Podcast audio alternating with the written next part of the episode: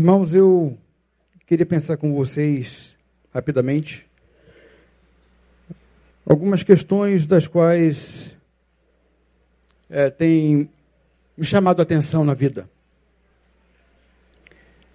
Queria parar tanto que nós pudéssemos aquietar o nosso coração, as nossas mentes, é, a gente pudesse encontrar um lugar que, que de forma é, confortável minimamente pudesse permitir com que nós estivéssemos ligados naquilo que Deus tem, entendo eu, para nós nessa manhã.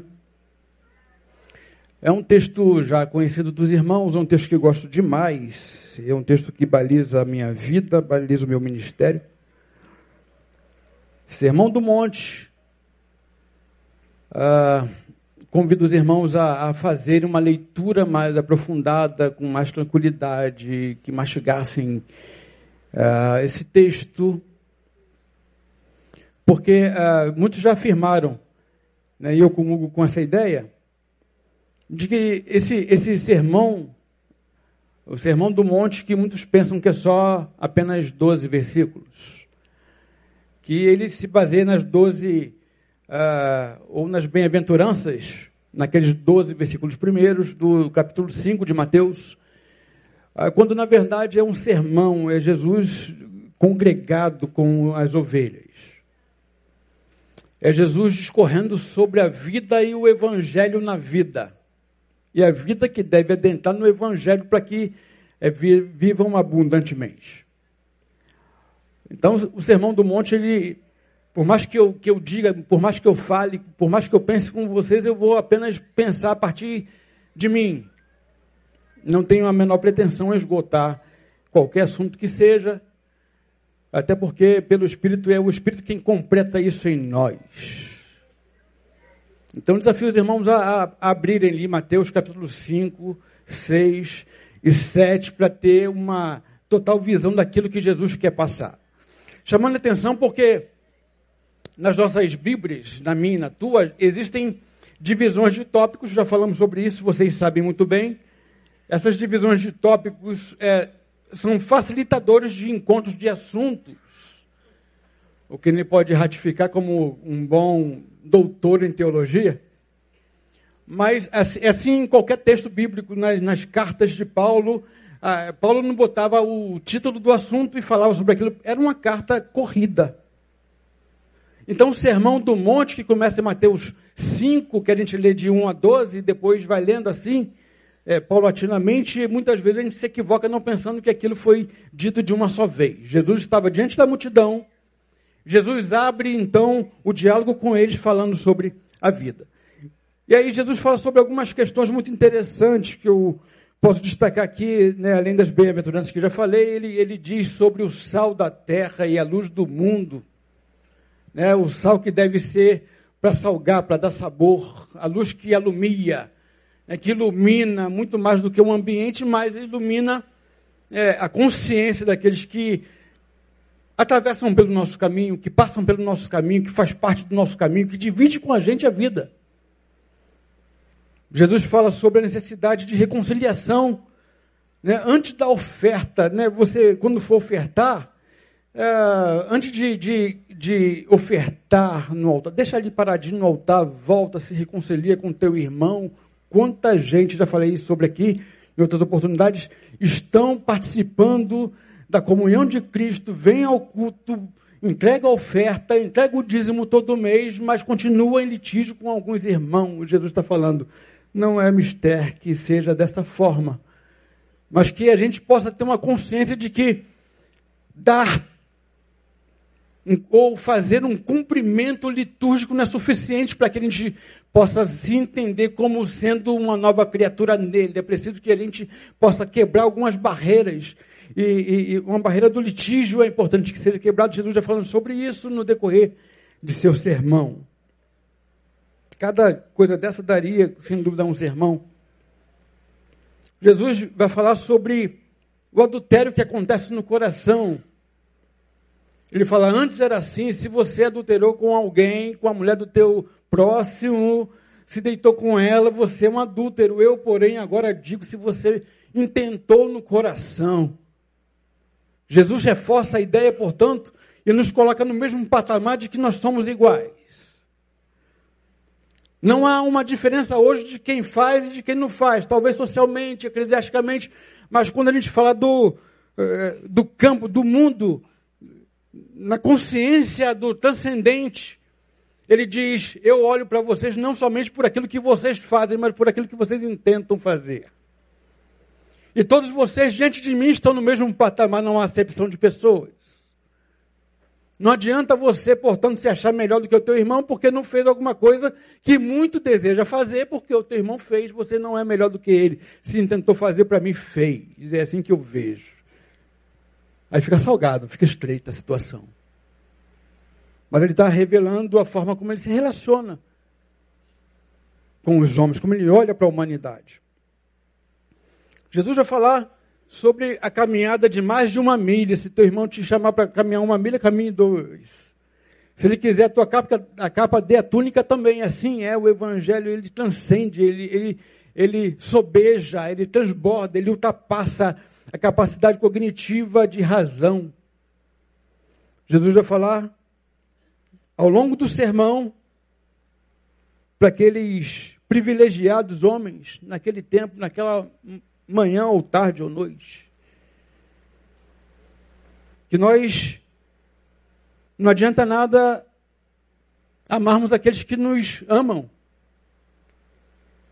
Ele vai falar que proveito tem isso, que magnitude tem isso, você amar, você se relacionar, você querer bem a quem te quer bem. Eu, porém, vos digo que é, os publicanos fazem a mesma coisa da mesma forma. Eu quero alguém que seja diferente. Eu quero pessoas que me chamam de servo de Senhor, que vivam pelo meu evangelho e dizem ser meu povo, vivendo diferente, orando pelos que perseguem, amando quem odeia. Ah, irmão, como a gente está distante de tudo isso. Que desafio é esse sermão do monte? Jesus vai falar sobre a esmola dada, né? a doação feita, o benefício feito, a beneficência feita. Ele vai dizer que forma a gente tem que fazer e diz: não procure tocar trombetas, mas que você faça para de fato abençoar, sendo eu naquele momento, porque fazendo assim eu vou te abençoar no público. Jesus vai falar sobre a oração em secreto que acontece no quarto. Uma forma de orar que Jesus diz: vem para o quarto, mas ele não diz fica aí no quarto. Jesus diz: vem para o quarto, se relacione comigo, mas depois saia para abençoar. Uma forma de viver.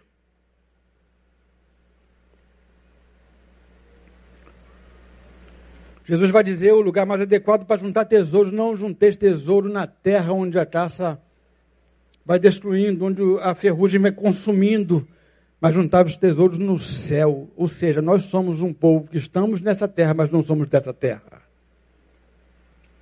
Existem coisas, e assim deve ser nossa vida, com o entendimento de que a gente está produzindo para a eternidade, irmão. A nossa vida não se finda quando os nossos olhos se fecham nessa terra. Mas a gente só pensa muitas vezes o que norteia a nossa vida nessa caminhada que a gente chama de vida é exatamente aquilo que a gente angaria para viver nessa vida, para usufruir nessa vida. Jesus está dizendo: aquilo que eu tenho para vocês é muito maior do que apenas essa vida, porque Paulo vai, nos seus escritos, dizer: se esperamos em Cristo só nessa vida, somos mais miseráveis dos homens. Eu não sei onde está o teu tesouro, qual é o seu tesouro. Mas eu peço que você reflita nessa manhã sobre também essa questão. Jesus vai dizer ainda: os olhos bons, corpo, corpo são, olhos maus, corpo doente. Como vemos, como olhamos. Jesus vai falar sobre o descanso no cuidado e provisão dele.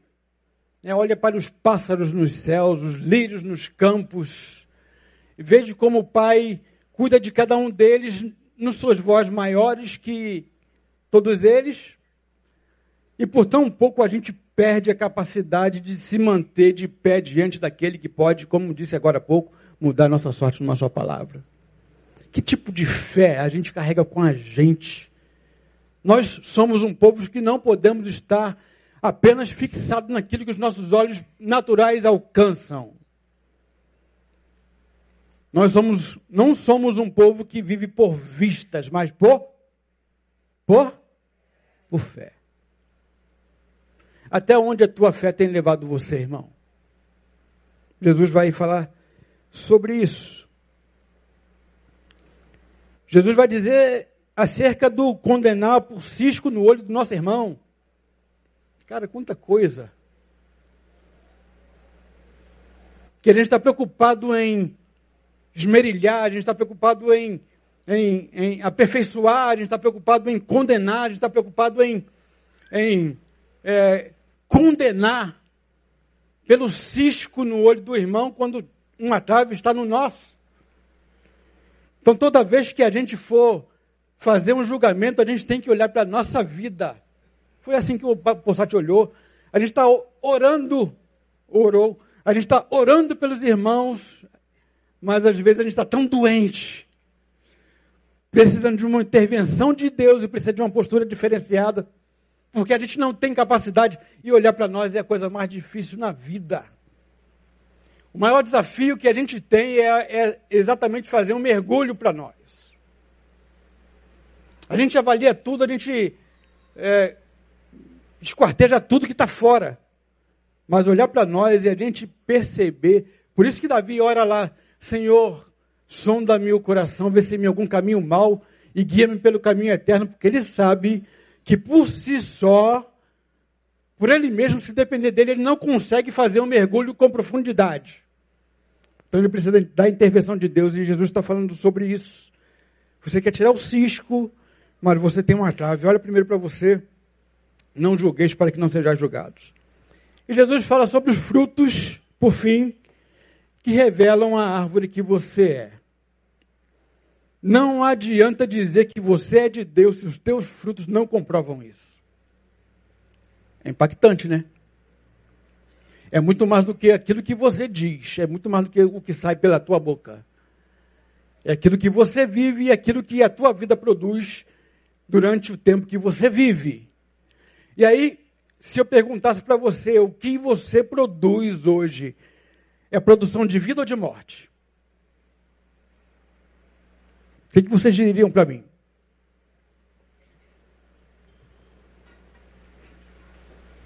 Então, de fato, se nós mergulharmos nesse sermão do monte e a gente começar a aplicar o sermão na nossa vida, irmão, não precisa você saber mais de nada, porque Jesus vai dizendo exatamente em tudo ali, em relacionamento humano, de casamento, de vida, profissional, eclesiástica, existencial, tudo está ali no Sermão do Monte.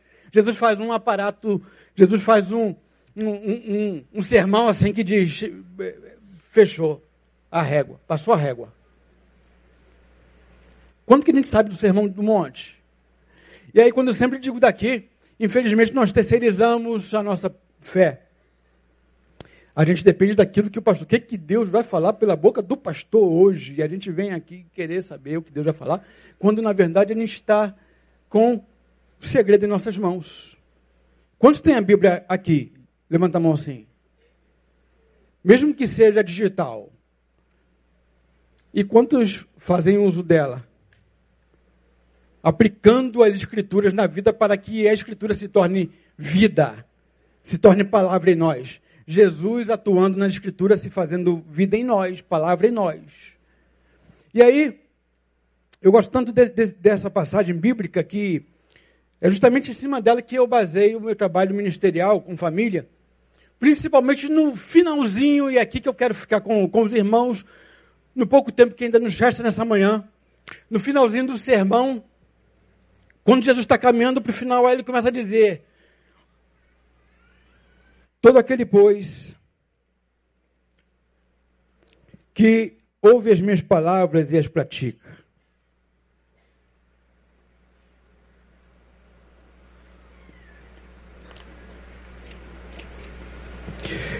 será comparado a um homem sábio que construiu a sua casa sobre a rocha. Caiu a chuva, vieram as enchentes, sopraram os ventos, bateram com violência contra aquela casa, mas ela não caiu, pois tinha seus alicerces na rocha.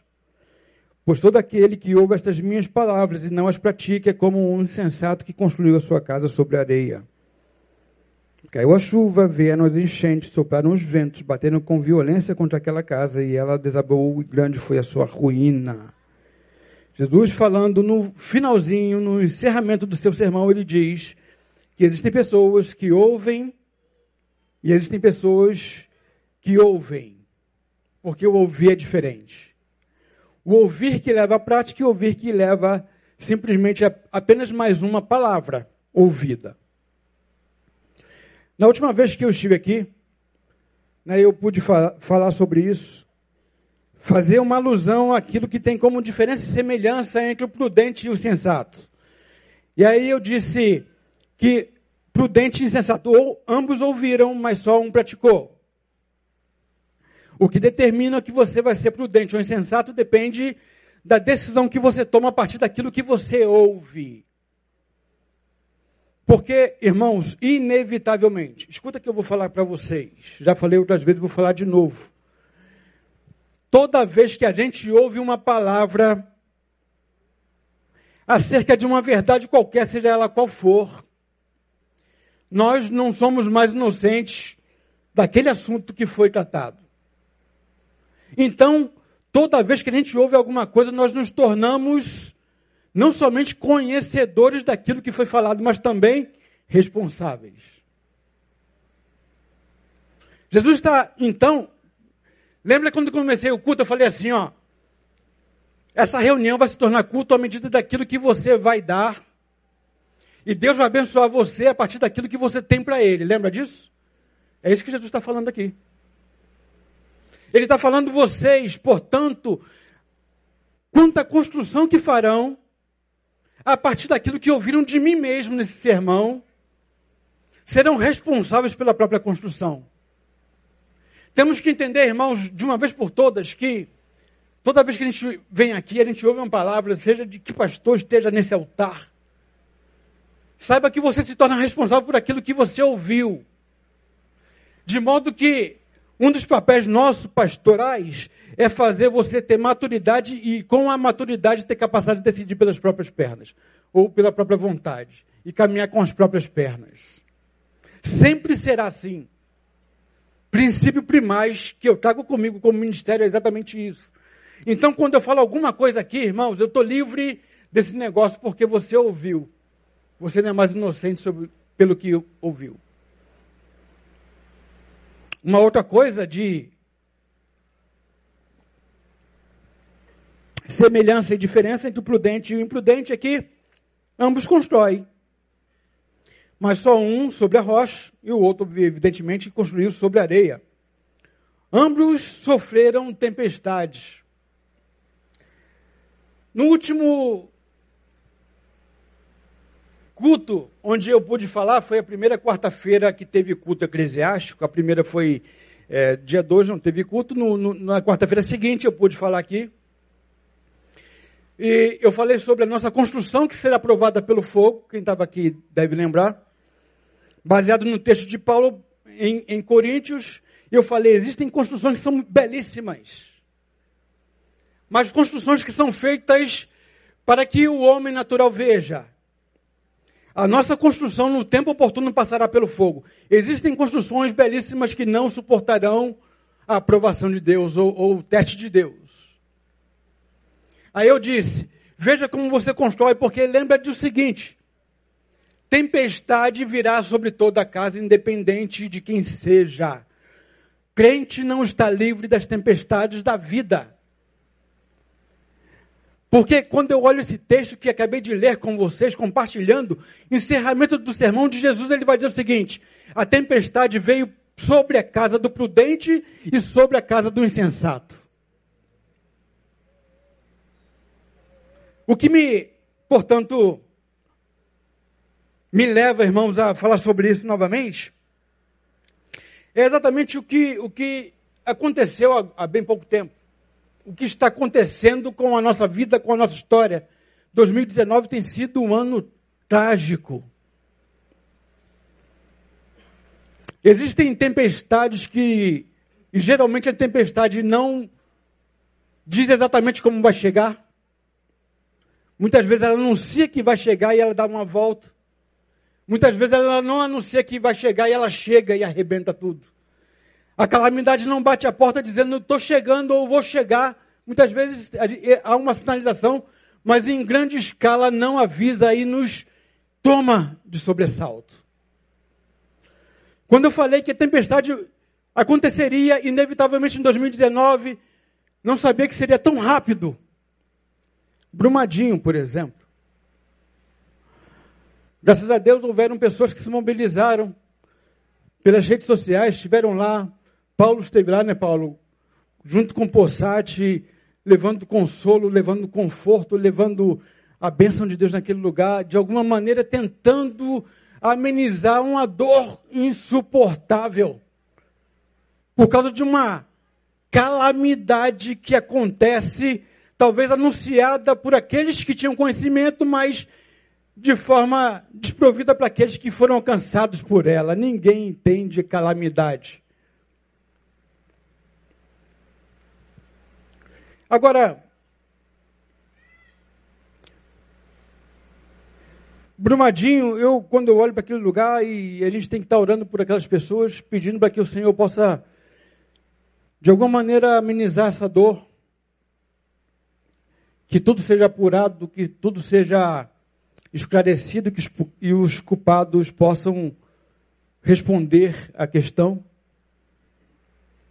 Quando eu olho para aquilo, irmãos, aí depois vem o CT do Flamengo, depois vem a morte do Bochá, é claro que as mortes acontecem todo dia, todo dia. A gente perde gente, gente querida, a gente sofre sofrimento que se tem por uma perda, ela é a mesma, tanto de uma pessoa famosa quanto de uma pessoa desconhecida, mais íntima nossa. Eu coloquei aqui a morte do Bochá da forma como aconteceu, uma pessoa conhecida. E aí eu queria é, destacar algumas coisas que eu escrevi aqui. Estou caminhando para onde de fato eu quero chegar. Quanta gente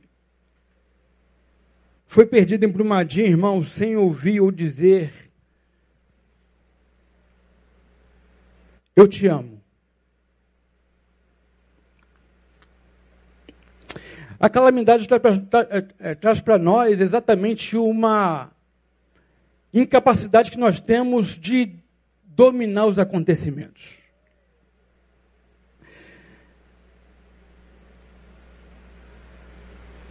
E o meu coração sacode quando eu vejo isso acontecer. Porque a dor foi o que se acompanha nas redes sociais, na televisão. Falei que existe dor quando a gente perde o nosso ente querido, nosso amigo, nosso íntimo. Mas, embora haja dor sempre, a dor se torna acentuada quando a gente perde alguém sem ter tido a oportunidade de dizer tchau. O que eu estou falando, portanto, é que muitas pessoas sofreram por demais naquele momento e sofrem pela perda, sim, mas muitas vezes porque muitas coisas ficaram por resolver. Quantas vezes a gente vai no velório e a gente percebe que muito do que está ali exposto como dor não é só a dor da perda do ente querido, doente querido, mas é a dor da perda da oportunidade de reconciliação. que eu queria, portanto, que a gente começasse a pensar que a tempestade que Jesus diz que vai alcançar todos, que a gente pudesse, por essa palavra, estar se prevenindo, pelo menos não para aliviar ou para evitar a tempestade que vai nos alcançar, mas para que a nossa dor, irmão, seja aliviada sabendo que a gente viveu intensamente tudo que podia ter vivido hoje. É se preparar para o tempo da adversidade, sabendo exatamente que não podemos evitá-la, mas podemos amenizar a dor da calamidade que vai nos alcançar. E a gente vai dizendo: amanhã eu resolvo, amanhã eu digo que amo, amanhã eu faço as pazes, e amanhã, e amanhã, amanhã, quem é dono do amanhã? É você? Qual foi a última vez que você disse para tua esposa: Eu te amo? Qual foi a última vez que você disse para o teu marido: Eu te amo? Qual foi a última vez que disseste isso para os teus filhos?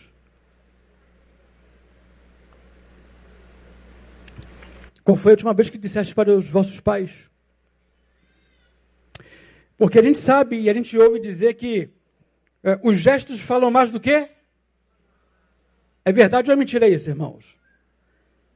A Bíblia vai dizer: não amemos apenas por palavras, mas por obras em verdade. Mas vamos, vamos combinar, vamos confessar aqui. Ouvir, eu te amo, faz bem pra caramba, não faz? Quantas pessoas você perdeu na vida que você amava com toda a sua força, e a pessoa sabia que você a amava, em algumas circunstâncias, mas você nunca disse eu te amo e ficou aqui engasgado. Aí você diz assim: eu tinha que ter dito que amava. Amor com obras, por obras, mas não amou com as palavras. Coadunar as obras com as palavras é importante que seja assim. Qual foi a última vez que você disse para quem você ama? Eu te amo. Sabe por quê? A gente, a gente percebe, já viu isso. Quem já, já passou por isso? Eu te amo no amor de Jesus. O cara está se escondendo, escondendo a humanidade, o sentimento dele. A gente quer dizer assim, aí a gente vira, principalmente quando a gente fala para um homem, né? Pô, Sati, eu te amo no amor de Jesus, para o cara não achar que você está com segundas intenções. A gente tem que admitir, a gente tem que admitir a quem a gente ama. Como eu vou negar que amo aquele cara ali? Isaías Marcelo. Que a nossa amizade não estava nem aqui no script, viu? Declaração pública de amor. Caramba, a gente, a gente se conheceu de uma maneira inusitada, em Betânia. Isaías vindo para Betânia, e aí, vindo de uma outra denominação, tal, estava tava com mudança, precisando de, de, um, de um respiro, e aí, com muito boa referência de quem já estava aqui, tendo vindo da mesma igreja que ele estava vindo. E aí, o Neil disse para ele assim: pô, cara, não vou te botar para pregar aqui agora não, por um tempo tal. Eu disse, quem disse que eu quero pregar aqui? Não quero pregar não, eu quero só ficar aqui por um tempo tal. E aí, não, ficar aqui, eu quero, eu quero curar o meu coração de algumas coisas, quero aliviar as minhas questões e tal. Não, então tá, tá combinado assim, tá combinado, vou ficando por aqui, de vez em quando, é, quando eu decidir a minha vida, eu vou. E aí, no sábado seguinte, eh, tinha aqui Projeto Retenção, os mais antigos conhecem, que era o culto jovem. E aí, quem foi convidado pelo pastor Neil para pregar? Na semana seguinte, Isaías, que tinham combinado num bate-papo que por algum tempo não, não pregaria. E aí o Neil tinha um compromisso uh, a realizar e estava eu, né? Eu falou assim, cara, eu convidei o Isaías, ele está tá chegando, tá chegando aqui em Betânia agora e tal, se eu o receba aí, tá bom? Faz as honras da casa e tal. E aí sim foi que eu conheci Isaías, recebendo ele para pregar na primeira vez. Ele todo desconfiado comigo, pô, aí, esse cara quer me pegar pelo pé, tá querendo saber quem eu sou. Né? Falou que não ia pregar, estou chegando agora. E agora ele me bota para pregar, ah, é pegadinha, ele quer ver qual é a minha. Recebi Isaías com todo o coração aberto, voluntarioso, e a gente bateu um papo depois do dia, ele me deu uma carona e até hoje, cara. Quando foi que nós nos tornamos amigos? Não sei dizer, porque a vida acontece naturalmente, para o bem e para o mal. Amo esse cara com toda a minha força, para além do eclesiástico, para além do Betânia, é para a vida. E não me escuso de falar para ele que o amo. Com alegria. E assim, irmãos, a gente vai perdendo o CT do Flamengo, por exemplo. Aí quando é, estourou a parada do CT do Flamengo, eu vi o Zinho, um jogador do Flamengo, seleção brasileira, agora comentário esportivo, ele falou assim: quando me chegou a notícia do incêndio, a primeira coisa que fiz é correr no quarto do meu filho, olhar para ele, 15 anos, e dar um abraço bem forte também jogador de categoria de base, dizendo: Que bom que você está aqui, eu tenho mais uma oportunidade de dizer: Eu te amo, filho. Qual foi a última vez que você abraçou o teu filho, irmão? Que coisa séria é essa que a gente todo dia está vivendo e a gente não se prepara para isso, para essa despedida? A morte do Bechar, e aí o Isaías, a gente conversando sobre isso, falando sobre várias possibilidades, hipóteses. E aí me permita, amiga, ele falou uma coisa interessante para mim que eu fiquei assim pensando. A morte do Boixá aconteceu no intervalo da vida. Que profundidade. O cara não estava em cena, o cara não estava trabalhando, o cara estava simplesmente no interregno do compromisso. Estava indo almoçar para casa, indo em casa.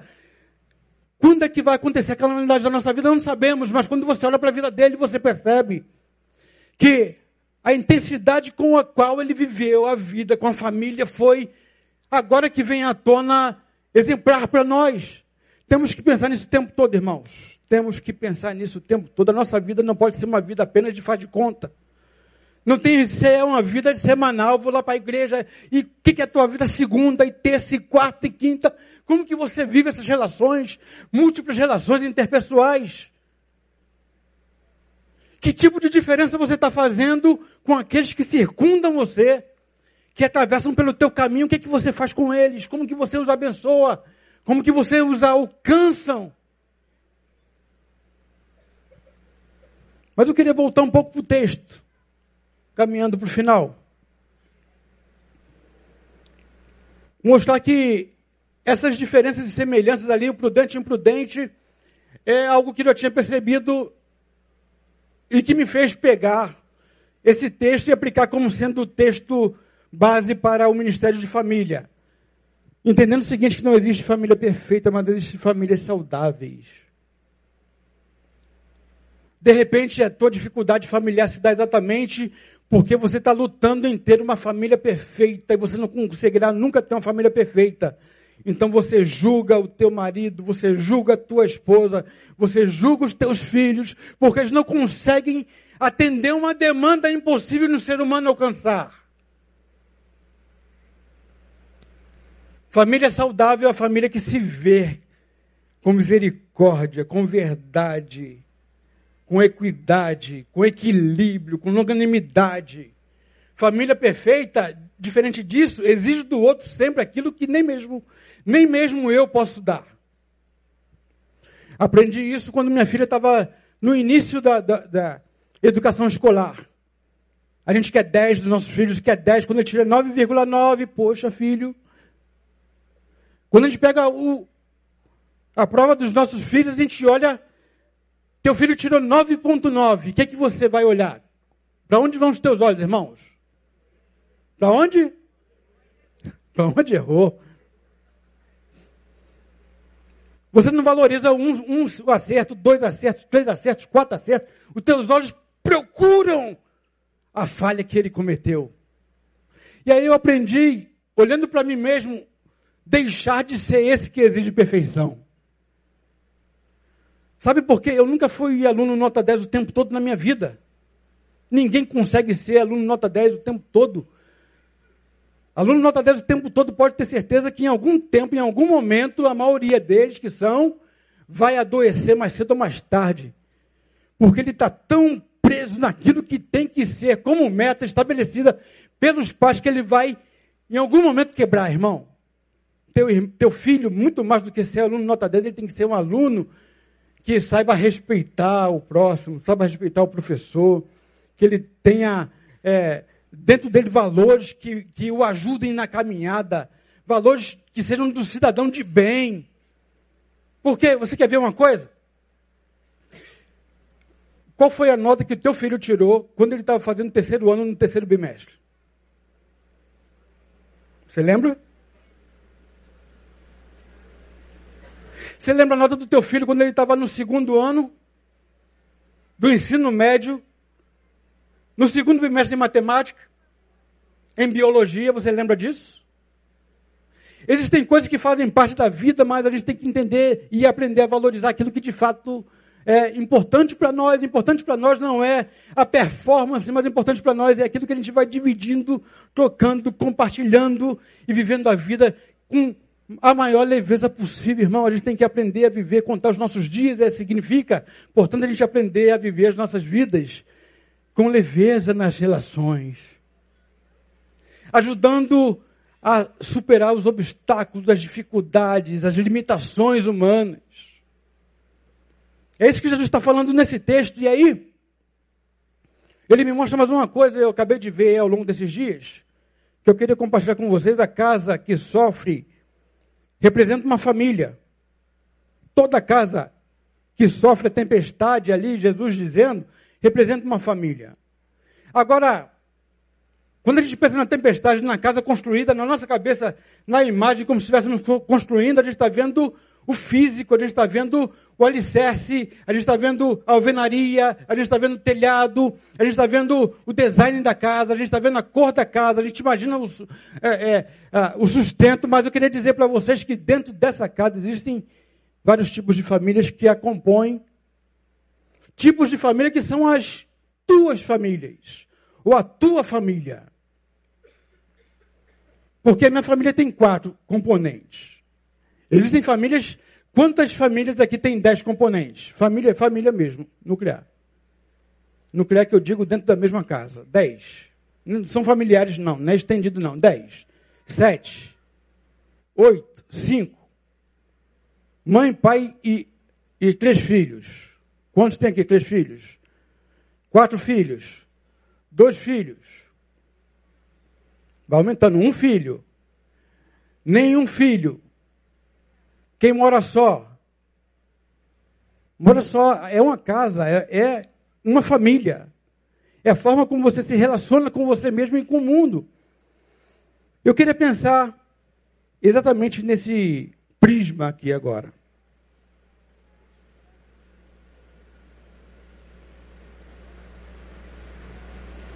É o que a gente vai construindo na vida. É como a gente vai fazendo. Quando a gente pensa em casamento, a gente pensa em família.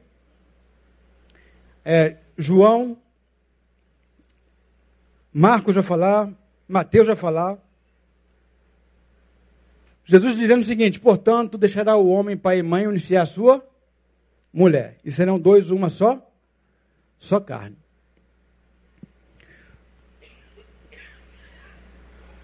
Jesus está falando, irmãos, que a composição de uma casa não é para crianças. O estabelecimento de uma família não é para aqueles que ainda não amadureceram o suficiente. Jesus está falando que para que uma casa seja saudável, portanto, é necessário que aquele, aqueles que a compõem sejam pessoas que amadureceram na vida. Jesus está falando, deixará o homem iniciar a sua mulher. Muito mais do que, portanto, a idade permissiva que nos capacita a tomar decisões jurídicas, judiciais, de, da maioridade. Jesus está falando que as relações somente serão possíveis na maturidade ou na saúde emocional quando a gente se entende pessoas que deixaram de ser crianças. Agora, por que é que as famílias adoecem quase que todos os dias? É porque as pessoas que o compõem, mesmo tendo 20 anos, 30 anos, 40 anos, 45 anos, são pessoas que nunca perceberam que continuam infantis. E que seria o infantil? O infantil é aquele, a criança nasceu e tudo gira à sua volta, tudo gira em seu favor, tudo está para si mesmo, e ele leva isso para dentro da própria relação. Você se relacionou com, uma, com um homem, com uma mulher, que alguma coisa nele te apeteceu, alguma coisa nele chamou a tua atenção, você se engraçou com ele, você se interessou por ele, você é, quis firmar uma relação com ele mais sólida, você é, marcou o casamento, você casou. Agora, por que é, portanto, que essa pessoa que tudo isso produziu em você deixou de ser importante na relação que agora você mantém dentro da própria casa? Por que é que você quer estabelecer na relação tudo que deve ser conforme a tua própria vontade. É criança lá dentro. Porque é, portanto, que você não age com maturidade nessa relação de, de, de troca que outrora acontecia, mas depois da bênção do pastor, do assinado do papel, tudo é conforme a tua própria vontade, somente a tua vontade prevalece. Essa família, sem sombra de dúvida, se ainda não estiver, vai adoecer. Maturidade. Maturidade. Esse camarada não consegue perceber, ou essa camarada não consegue perceber, que dentro da relação e aí eu estou falando aqui é, é, no âmbito casal, estenda-se para os filhos também.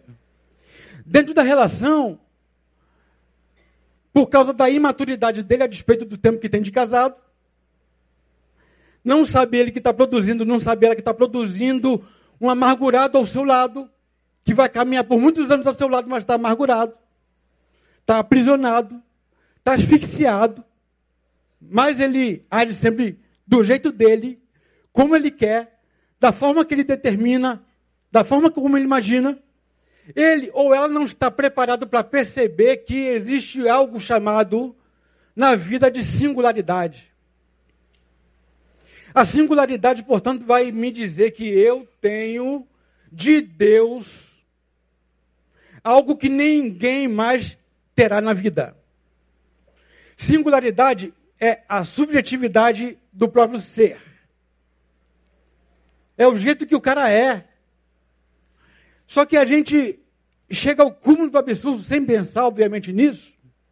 Que a gente diz que a singularidade da minha esposa não é suficiente, ela não é capaz da singularidade dela de ser alguém capaz de tomar decisões e que a possível decisão dela seja uma decisão importante na caminhada da família. Eu digo, portanto, a singularidade dela, que foi Deus quem fez também, que Deus fez alguma coisa que não é tão importante como eu acho que eu sou. Quem fez o teu marido, irmão? Irmã? Quem fez o teu marido, irmã? Esposas, quem fez o teu marido? Mulheres, quem fez o teu, a, a, o teu filho? Maridos, quem fez a tua esposa? Deus quem fez e te deu essa preciosidade que você deve cuidar e trabalhar. Singularidade está na relação, e muitas vezes, quando essa singularidade não é respeitada, não é trabalhada, a gente tende a atropelar um ao outro, a gente tende a, a, a discursar contra o outro, a gente tende a competir com o outro, porque ele deixou de ser o nosso parceiro para ser o nosso adversário. Estamos adversando dentro de casa de maneira silenciosa, sem saber que a gente está adoecendo a nossa família. Porque, afinal de contas, tudo gira em torno de mim, é por mim. Sem mim, nada do que deve ser feito se fará. Família adoecida. Talvez a tempestade não chegará a esta casa, mas talvez a tempestade já chegou dentro da própria casa e está ruim dessa casa. Estou aqui agora falando, irmão, permita-nos entrar dentro da tua casa. Não é mais a tempestade que todos viram que foi cometido do lado de fora, Brumadinho do lado de fora. CT do Flamengo do lado de fora. Boixá morre do lado de fora, em plena avenida, em São Paulo. Não, estou falando as tempestades, a calamidade que chegam dentro da tua casa, no oculto da tua casa, no silêncio da tua casa, no secreto da tua casa. E você está sendo preponderante para que a tua família seja uma família doente. A gente esquece nessa relação que o casamento, dentre outras coisas, é fazer com que a pessoa que dela faz parte seja realizado pessoalmente, seja realizado profissionalmente. Antes de você existir, a tua esposa já existia. Antes de você existir, o teu esposo já existia. Agora, quando vai ao altar, ela vai cheia de sonhos. Ele vai cheio de sonhos, cheio de projetos. Uma perguntinha básica aqui. Não sei se você sabe qual era o sonho da tua outrora noiva que se tornou esposa. Você sabe? Quando você casou com ela, você sabia qual era o sonho dela? Compartilharam isso? Uma outra perguntinha: onde foi parar o sonho dela ou dele? Depois do estabelecimento do casamento. A tua esposa, o teu marido se tornou melhor ou pior depois que casou com você?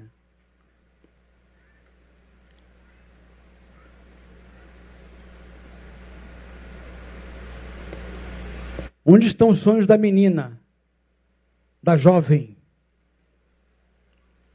Afinal de contas, casou com você e você não abre mão de que ela esteja dentro de casa.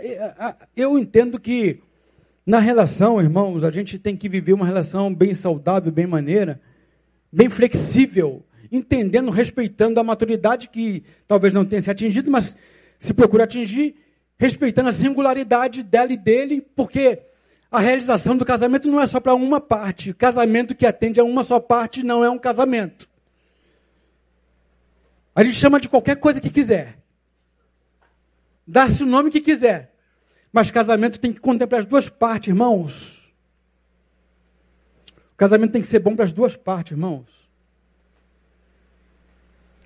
Eu lembro de um, um acontecido. Um dia teve uma reunião aqui, a gente ia falar sobre sexualidade. Demos a palestra de sexualidade. Veio uma, uma jovem senhora me abordou no final da, da palestra e falou assim, pastor, eu preciso ajuda, preciso de, de alguém que possa me, me socorrer.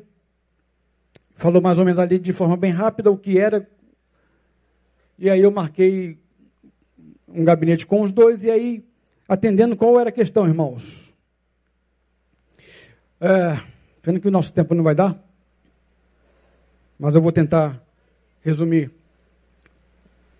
Ela disse o seguinte, pastor, eu estou casada com esse camarada, ele, ele tem um bom emprego, tem dinheiro, ganha bem, me dá do, do bom e do melhor, me dá bolsa, me dá vestido, o que eu quero, eu, eu, passeio com ele, mas ele não quer deixar eu trabalhar, eu queria tanto trabalhar, né, aquele negócio todo que existe, aquele sonho pessoal, a vocação da pessoa, da singularidade da pessoa, porque nem todo mundo, nem toda mulher nasceu para ser dona de casa, nem, todo, nem toda mulher nasceu para trabalhar do lado de fora.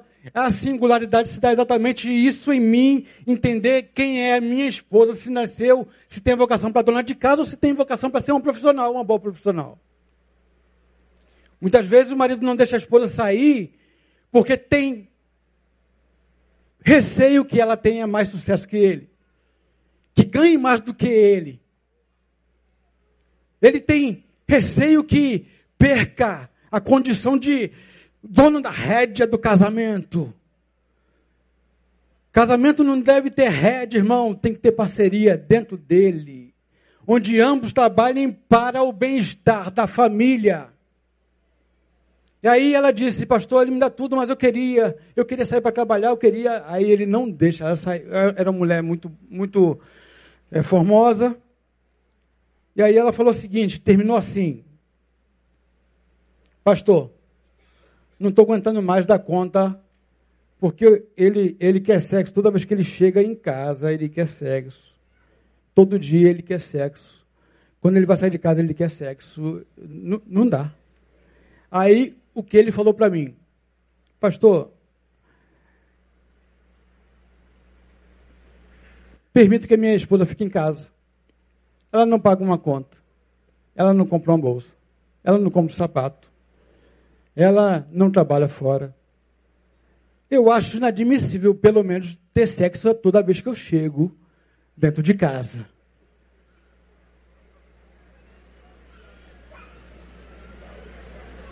O que, que você pensa, irmão? O cara mantinha uma mulher para quê? Como esposa? Essa foi que eu tomei conhecimento. Fora aquelas outras relações que estão por aqui, que a gente não sabe. Há adoecidas aqui dentro que a gente não sabe, irmão. A calamidade talvez esteja batendo na tua porta e você não percebeu. Vamos seguir. A falta de comunicação, encerrando aqui, não vai dar para falar de comunicação de novo, com, infelizmente não deu na última quarta, não vai dar agora, mas a comunicação ela requer um, um canal límpido. Perceba o seguinte: se eu descesse aqui agora e eu falasse com a, a, a Fabi uma frase, e se ela fosse passando, quando chegasse aqui, irmão, com toda certeza o que eu passei lá não ia chegar bem aqui. Por quê? Por causa do canal sujo.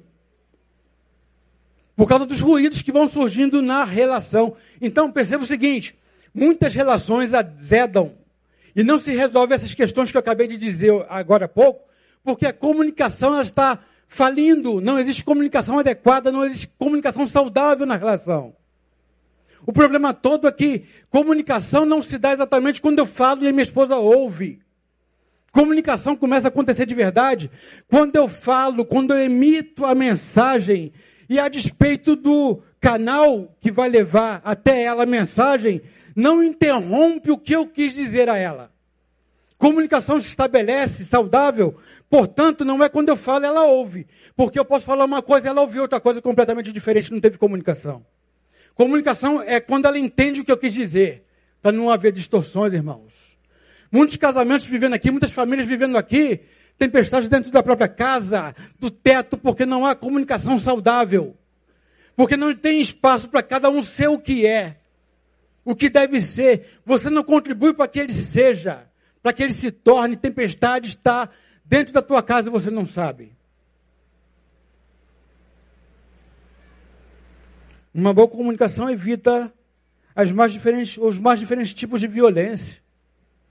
Violência, quando a gente fala violência doméstica, a gente pensa que é o, o, o marido que, que é, deixou o olho da mulher roxa, vice-versa. Não, irmão. Violência é muito mais amplo do que isso. Existem violências físicas, sim. Mas existem violências que são no âmbito da sexualidade, violência sexual. Pena que não dá para explanar. Violência moral, patrimonial, violência psicológica. Onde a gente vai cerceando, dominando, impedindo que a pessoa se torne, seja, maquinando ou, ou diluindo, diminuindo, minando a autoestima do outro. Porque ele é sempre uma ameaça para mim. Isso é o tipo de família que não tem comunicação e a comunicação que não existe na relação é uma relação que vai adoecida, minando o indivíduo que vai morrer. Sem dizer te amava. Foi embora sem se despedir. Nessa manhã, portanto, independente do que vai nos alcançar ao longo de 2019 como tempestades, calamidades sociais. Eu queria que você atentasse para isso que a gente está falando. Para que, quando a tempestade fora alcançar a tua casa, dentro ela não roa, não venha ruína. Que vocês sejam esteio um do outro, pai filho, esposa, esposo, se abençoando mutuamente, de modo que toda tempestade, irmão, passa. E quando a tempestade do mau tempo do lado de fora passar, você perceba que a tua casa não caiu, porque você é alguém que ouve a palavra e pratica. Quem ouve as minhas palavras e as pratica se torna prudente. Mas quem ouve as minhas palavras e não pratica é um insensato. Ouviu, mas preferiu continuar do jeito que estava. Fazendo a mesma coisa, esperando um resultado diferente. Que haja Hoje, se ouvirdes a sua voz, não endureçais o vosso coração. Que haja hoje espaço para que a confissão e o perdão façam parte das relações de vocês. João vai dizer Se confessares os vossos pecados, ele é fiel e justo para perdoar os pecados e purificar de toda a injustiça. Eu aprendo com esse texto, finalizando a minha reflexão nessa manhã, dizendo, irmãos, que tempo não apaga pecados, tempo não apaga erros. Se calar diante da calamidade que está por vir não resolve a questão. É importante que a gente fale com verdade dos nossos equívocos. É importante que a gente mergulhe em nós mesmos, nas nossas relações e perceba qual é a nossa responsabilidade para que a nossa família se torne verdadeiramente saudável. Perfeita não, jamais, mas saudável. Deus possa te abençoar nesta manhã, irmãos. Que você, mesmo que ao longo de 2019, perca pessoas que muito você ama e estima. Um familiar, quem sabe, talvez. Mas que a tua dor seja da perda e que futuramente se tornará saudade. Mas que não seja uma perda que te traga dor, dizendo, podia ter dito te amo e não disse. A minha palavra, portanto, é que você reflita e que diga que ame, a despeito do que tenha sido cometido por esse que você ama. É hoje, irmãos, é agora, é já. Em nome de Jesus, que Deus te abençoe com essa palavra e complete no teu coração, na tua mente, entendendo que o que Jesus quer com o sermão é que você se torne praticante, não somente ouvinte. Amém, queridos? Vamos ficar de pé.